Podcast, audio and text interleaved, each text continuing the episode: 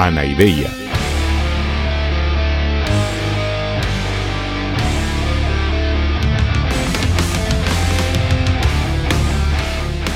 Podcast cínico de divulgación filosófica.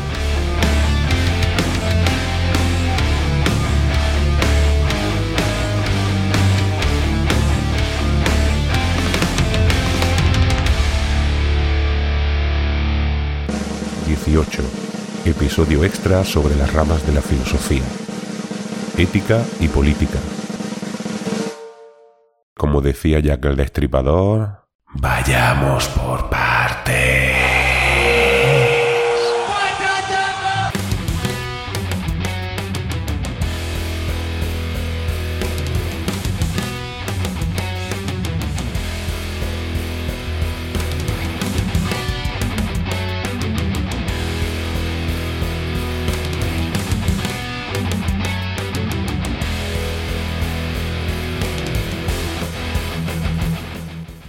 Hola, mis queridos drugos. Abordamos hoy este tercer y último episodio sobre las ramas clásicas de la filosofía, porque recordad que el planteamiento es que antes de abordar el pensamiento de Platón y de Aristóteles, convenía hablar y aclarar cuáles son las ramas de la filosofía, porque en los sistemas filosóficos de estos autores lo que hacen es, un conjunto orgánico de teorías que se superponen y se integran todas ellas, cada una de una de las ramas de la filosofía que conviene aclarar en estos programas.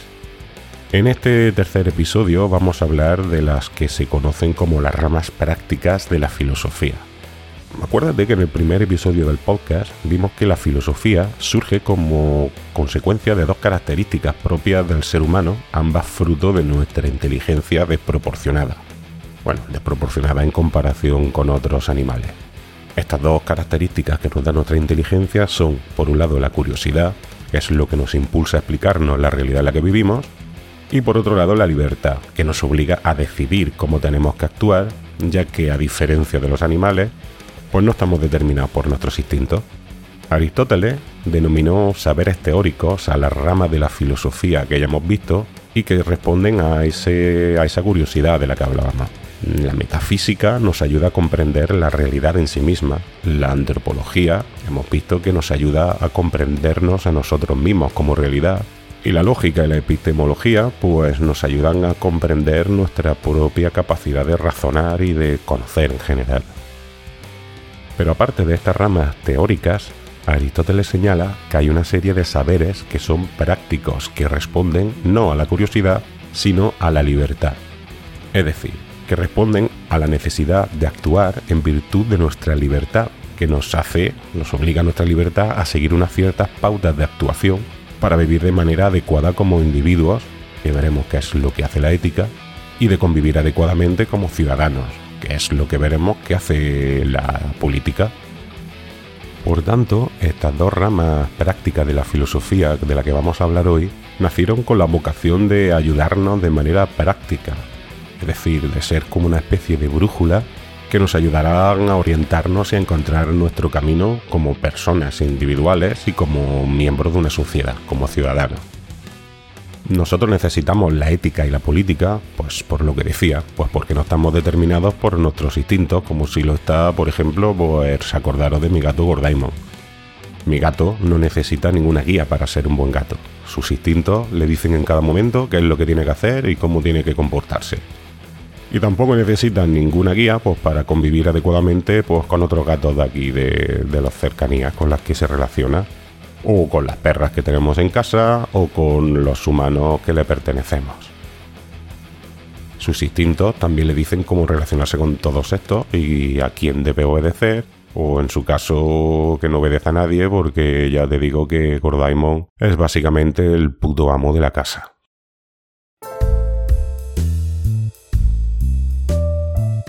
Bueno, pues entonces vamos a empezar por la ética. Antes de abordar su origen etimológico e histórico, creo que conviene aclarar una duda, una confusión que está muy generalizada.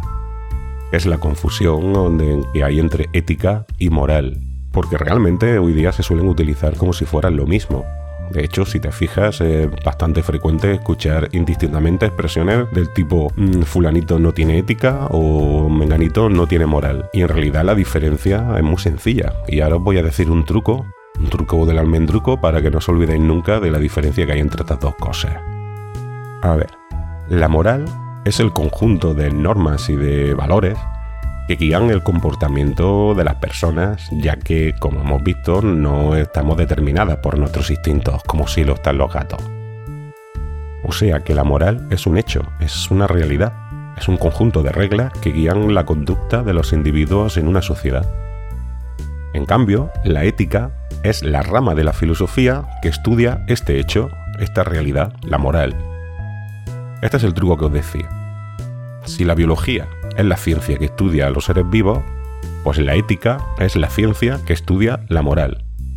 Bueno, lo de ciencia entre comillas, porque no es exactamente una ciencia sin una rama de la filosofía, pero vamos, que es el estudio racional de la moral. Cuando dudas entre ética y moral, pues simplemente piensa en biología y vida. La ética es el estudio de la moral, como la biología es el estudio de la vida. Y bueno, llamamos a este estudio de la moral ética porque así le puso el nombre Aristóteles, como muchas otras cosas. Aristóteles no es el primer ético, de hecho ya hemos visto bastantes asuntos éticos que ahora iremos recordando, pero es el primero, seguramente el primer gran, gran, gran ético que presenta una teoría completa, sistemática y bastante extensa. Y llamó a la disciplina ética a partir de la palabra griega ethos, e-T-H-O-S, que quiere decir costumbre o carácter.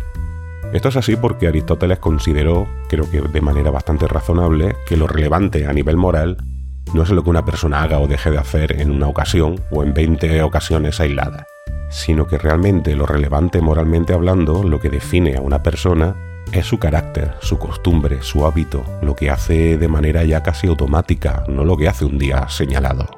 Por eso la ética tiene que ver con el carácter y con la costumbre. Así, con todo esto que os acabo de explicar, pues podríamos llegar a una definición que casi podríais tatuaros, aunque no sé si sería el tatuaje más guapo del mundo, pero que sería la siguiente. La ética es la reflexión filosófica sobre las costumbres que guían la conducta de los individuos en una sociedad. Los problemas de los que trata la ética son seguramente el primero, el más conocido, el más antiguo. Es uno que ya hemos tratado bastante. Y es el del origen convencional o natural de los valores y de las leyes morales. Es decir, ¿hay alguna manera correcta de comportarse o todo depende del contexto social? Si acordáis, este es el debate que hemos visto que se produjo entre los sofistas, que defendían el relativismo moral, es decir, que los valores y las normas son simplemente convenciones, frente a Sócrates, que defendía que sí que hay unos valores morales que son racionales y que podemos conocer mirando en nuestro interior. Este debate es un debate, por cierto, que se ha extendido a todo lo largo de la historia de la filosofía y que seguramente sea actualmente el debate más vivo hoy día pues además se ha mezclado en los últimos tiempos con el hecho de la globalización cultural y de las sociedades intercomunicadas al nivel que tenemos hoy día. Hoy día nos planteamos este mismo problema en los términos de si hay tradiciones morales de unas culturas que sean superiores a otras. Incluso si existen unos valores universales que deberían ser respetados por todas las personas independientemente de la cultura a la que pertenezcan. Otro problema clásico de la ética es el de en qué consiste la vida buena en un ser humano, entendida la vida buena como felicidad. Esta felicidad para Aristóteles y para otros filósofos, aunque ahora veremos que no para todos, es el fin último de la vida, y por tanto, como la ética es una guía práctica para vivir, pues la ética debería ser una guía práctica para conseguir ser felices. Esto lo tienen en común pues prácticamente todos los filósofos antiguos y medievales, aunque después, por supuesto, pues cada uno o cada tradición pues tiene una concepción diferente de la felicidad y de cómo conseguirla. Por ejemplo, para Aristóteles, como ya veremos, la felicidad se consigue mediante el cultivo de la moderación y de la prudencia tanto en el pensamiento como en la acción. Mientras que, sin embargo, para los cínicos, pues justamente lo contrario, la felicidad... Che, gallego, ¿qué sabes vos de los cínicos? Mejor lo explico yo, boludo. Ajá, mira, pues sí. ¿Quién mejor para explicarnos cuál es el modelo de vida buena y de felicidad para los cínicos que el propio Diógenes de Sinope, que seguramente es el cínico más importante? Pero a ver, una cosa, Diógenes, no te enrolles que todo esto ya lo hablaremos cuando lleguemos a los episodios del cinismo. Hoy simplemente estoy planteando para que nuestros oyentes entiendan qué es la ética y de qué va. Sí, no te preocupes. Solo quiero decir que la mesura solo es virtud para los pijoteros como Aristóteles. La auténtica virtud es la anaideia, la desvergüenza y el exceso. Los cínicos pensamos que la vida buena tiene que ver con la libertad y con la independencia, con no depender de nada ni de nadie, ni siquiera de las convenciones sociales. Pues sí, justamente por eso este podcast se llama Anaideia. Porque, como acaba de explicar Diógenes, yo también creo que la irreverencia y el descaro son una vía más potente que la mesura que decía, por ejemplo, Aristóteles. Ya hablaremos más despacio de estas virtudes del cinismo en los episodios dedicados a estos pensadores. Más adelante en la historia de la ética, mucho más adelante, hubo otro gran filósofo que se llamaba Immanuel Kant, que abrió un nuevo modelo ético diferente totalmente de los anteriores. Kant pensaba que toda la tradición ética parte de un error, que es un error propio de Aristóteles, que es el de considerar que el objetivo de la ética es conseguir la felicidad. Él entiende que una cosa es una buena persona y otra cosa es una persona feliz, y que la ética tiene que ver con el cumplimiento del deber, que es lo que nos hace buenas personas, no con el conseguir la felicidad, que es lo que nos haría personas felices. Por tanto, Kant abrió una nueva vía, que es lo que se llama el deontologismo, que es la ética del deber, que ha llevado a unos derroteros totalmente diferentes de lo que la ética había hecho hasta entonces con el modelo general de Aristóteles.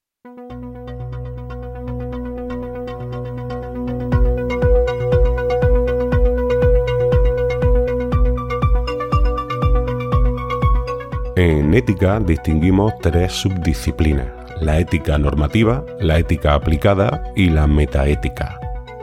A ver, todo lo que hemos visto hasta ahora sería lo que se llama la ética normativa, que como hemos visto es lo que trata de decirnos o de ayudarnos a cómo debemos actuar para ser o personas felices o buenas personas. Por otro lado, la ética aplicada consiste en la aplicación de todos estos principios y estrategias al análisis de los problemas éticos concretos. Problemas como por ejemplo pues la eutanasia o el aborto o el trato hacia los animales. Posiblemente muchos de vosotras y de vosotros hayáis leído o escuchado análisis éticos dentro de esta dimensión aplicada.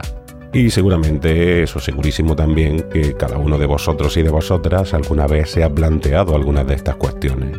Tened en cuenta que sin una estrategia normativa en general es difícil poder hacer un análisis concreto. Es muy complicado hacer un buen análisis ético sin partir de un marco ético general. Y bueno, en tercer lugar, la metaética que os decía es una disciplina seguramente más técnica. Es la parte de la ética que se pregunta por el origen del lenguaje moral, es decir, tanto de los términos morales términos morales son, por ejemplo, bueno, malo, correcto o incorrecto, y también del análisis lógico de los juicios morales. Por ejemplo, un juicio moral sería matar está mal o debemos ayudar a los demás. La metaética estudia desde el punto de vista lógico este tipo de enunciados, los juicios morales, y también suele estudiar los estados psicológicos que generan estos juicios morales. Pero pibe, qué cantidad de chantada. Lo único importante de la ética es el libre. Todo ese quilombo que explicás es porque la filosofía se contagió de las complicaciones y la artificialidad de los políticos. Y de los políticos metidos a filósofos como el boludo de Platón. La vida sencilla de un perro no necesita tanta chantada ni de tanto análisis. Bueno, Diógenes, esa es efectivamente la perspectiva de los cínicos. Y ya te digo que yo mismo la veo como una perspectiva muy sana. Pero bueno, también hay otras y yo tengo que explicarlas aquí en el podcast. Mira, por cierto, me va muy bien que te haya referido a la tendencia política de Platón, porque justamente de lo que me queda hablar es de la filosofía política, que es la otra gran rama práctica de la filosofía. Ah, pues entonces ahí te queda, gallego. Ya te dije que no me interesa todo ese quilombo. Sayonara, baby. Vale, adeusia, Diógenes. Bueno, posiblemente muchos y muchas de vosotras eh, casi que estaréis pensando en hacer lo mismo que ha hecho Diógenes y dejar de escuchar por podcast porque nos interesa la política. En realidad, yo diría que seguro que sí os interesa. Lo que suele causar rechazo es lo que podríamos decir, lo que podríamos llamar el politiqueo. Es decir, las peleas entre los partidos o los líderes políticos que suelen dedicarse, pues eso, pues a despellejarse mutuamente y de los que tenemos la sensación de que solo se interesan por nosotros cuando tienen que pedir nuestro voto. Pero a ver, la política no es eso en realidad. Y si te quedas un ratito, que le queda poco ya al episodio, te explicaré de qué vas y te invito a que me digas qué te parece la política realmente a través de las redes sociales o de los comentarios del audio si lo escuchas en iVoox o el mail del podcast. A ver, para empezar, la palabra política deriva de la palabra griega polis, que significa ciudad y estado. Ya sabéis que los griegos se organizaban en ciudades-estado. Por tanto, la política está relacionada con la organización social de una ciudad, de una sociedad. Aristóteles definía al ser humano como animal político, en el sentido de que somos animales sociales, que convivimos con otros de nuestra misma especie como también lo hacen, pues, por ejemplo, pues, los lobos, y a diferencia de lo que hacen, por ejemplo, los osos, que son animales que viven en soledad. Pero como decíamos al principio, nuestra inteligencia desborda en nuestro caso nuestros instintos. De manera que a diferencia de los lobos, pues nosotros necesitamos una serie de pautas para poder organizar nuestra convivencia con nuestros congéneres. Los lobos no necesitan ninguna política porque simplemente por instinto ya tienen una convivencia ordenada y ya tienen sus estructuras y saben perfectamente cómo tienen que relacionarse y comportarse cada uno dentro de su manada. Por cierto que hoy día solemos hablar de filosofía política para diferenciarla de la política aplicada, que es la que hacen los que no gobiernan, y también de la ciencia política, que es otra de esas ciencias que, como vimos que había pasado con la antropología o con la psicología, que se fueron escindiendo del tronco común de la filosofía a partir del siglo XIX. De hecho, seguramente conocerás también la carrera universitaria de ciencias políticas, que es una de las carreras que tiene bastante éxito y que hay mucha gente interesada por ella. La filosofía política podemos decir que es la otra cara de la moneda de la ética, ya que nosotros somos individuos, pero también somos parte de una sociedad, de manera que no solo necesitamos unas pautas morales, sino también unas pautas sociales. Y por tanto, no solo cabe una reflexión filosófica sobre el hecho moral, que es la ética, sino que también cabe una reflexión filosófica sobre el hecho social y ciudadano, y esto es la política.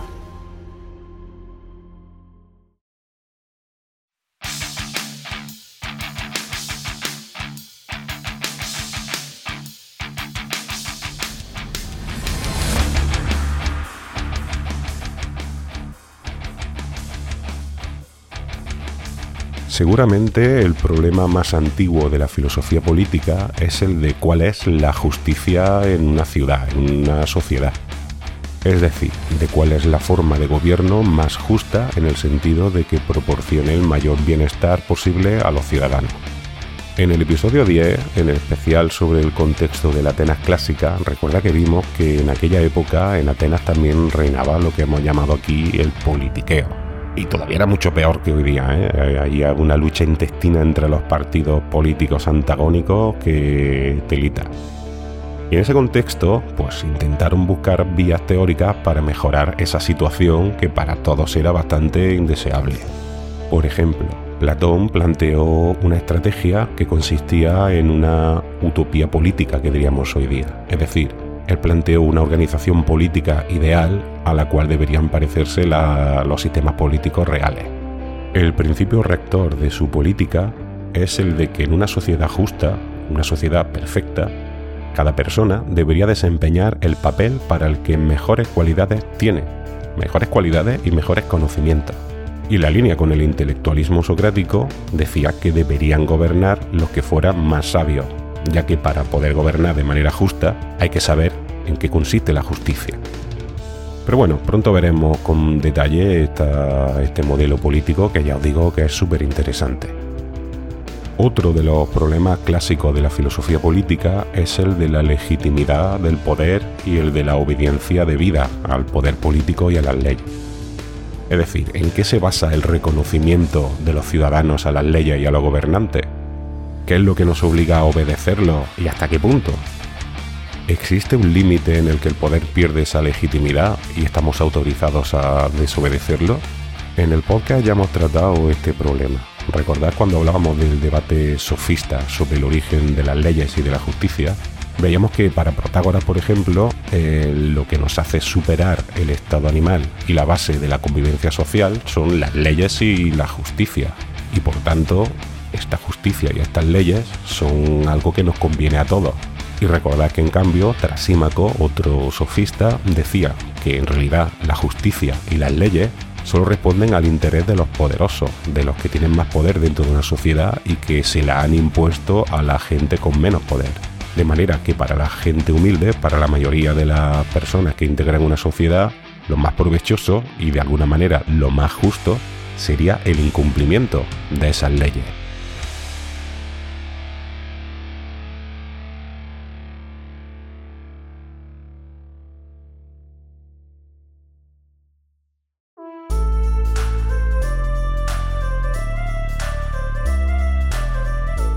Este mismo debate se transformó en la Edad Moderna en lo que se llama el debate sobre el contractualismo social. Esta teoría del contractualismo se basa en la idea de que hubo un hipotético contrato social o pacto social en base al cual se instituyó la sociedad civil o el Estado. Y sería la vigencia de ese contrato social lo que nos obliga a aceptar la legitimidad del poder político porque en el momento que aceptamos las ventajas y los beneficios que tiene vivir en una sociedad civil y sus instituciones, es como si estuviéramos firmando tácitamente ese pacto que instituyó ese poder político, y por tanto tenemos que reconocer la autoridad. Este esquema básico luego tiene diferencias en cada autor. Por ejemplo, Thomas Hobbes o John Locke o Rousseau o ya en el siglo XX John Rawls han defendido diferentes modalidades de ese pacto en los cuales hay distintas cosas que se pactan y distinto alcance de la legitimidad y de la necesidad de la obediencia. Pero todos siguen el mismo esquema general. Si la moira del destino así lo tiene previsto, pues algún día llegaremos. Por ahora, lo que vamos a hacer es poner fin ya a esta serie de tres programas dedicados a esta rama de la filosofía clásica y digo las clásicas y principales porque en realidad hay muchas más. Yo me he dedicado a las más importantes y más tradicionales. Pero a ver, me he dejado algunas clásicas, como por ejemplo la estética, que es la reflexión filosófica sobre la belleza y sobre el arte, o hay muchas otras ramas más modernas y contemporáneas porque la filosofía es ya una actividad milenaria y claro, ha habido evolución y han salido nuevos temas y hoy día hay muchas ramas súper potentes dentro del mundo de la filosofía, como pues por ejemplo pues la filosofía de la religión, o la filosofía de la ciencia, que es importantísima, o la filosofía del lenguaje, que he mencionado un poco al principio, es súper importante en el siglo XX-XXI, y por supuesto también otras ramas que seguramente incluso te sonarán, como por ejemplo la bioética. Y hay muchas más. Lo que pasa que yo lo que he querido es simplemente haceros un esquema para que pudierais entender a los siguientes autores que vamos a tratar.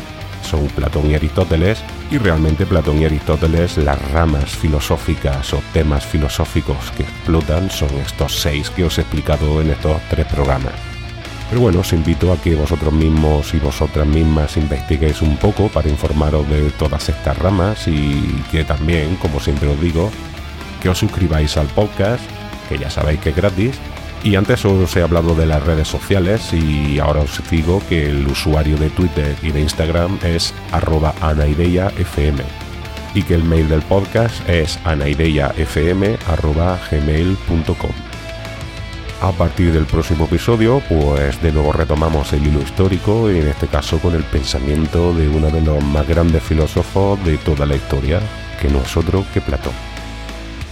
Hoy acabamos de aquí, así que con esto y un bizcocho, hasta el martes a las 8.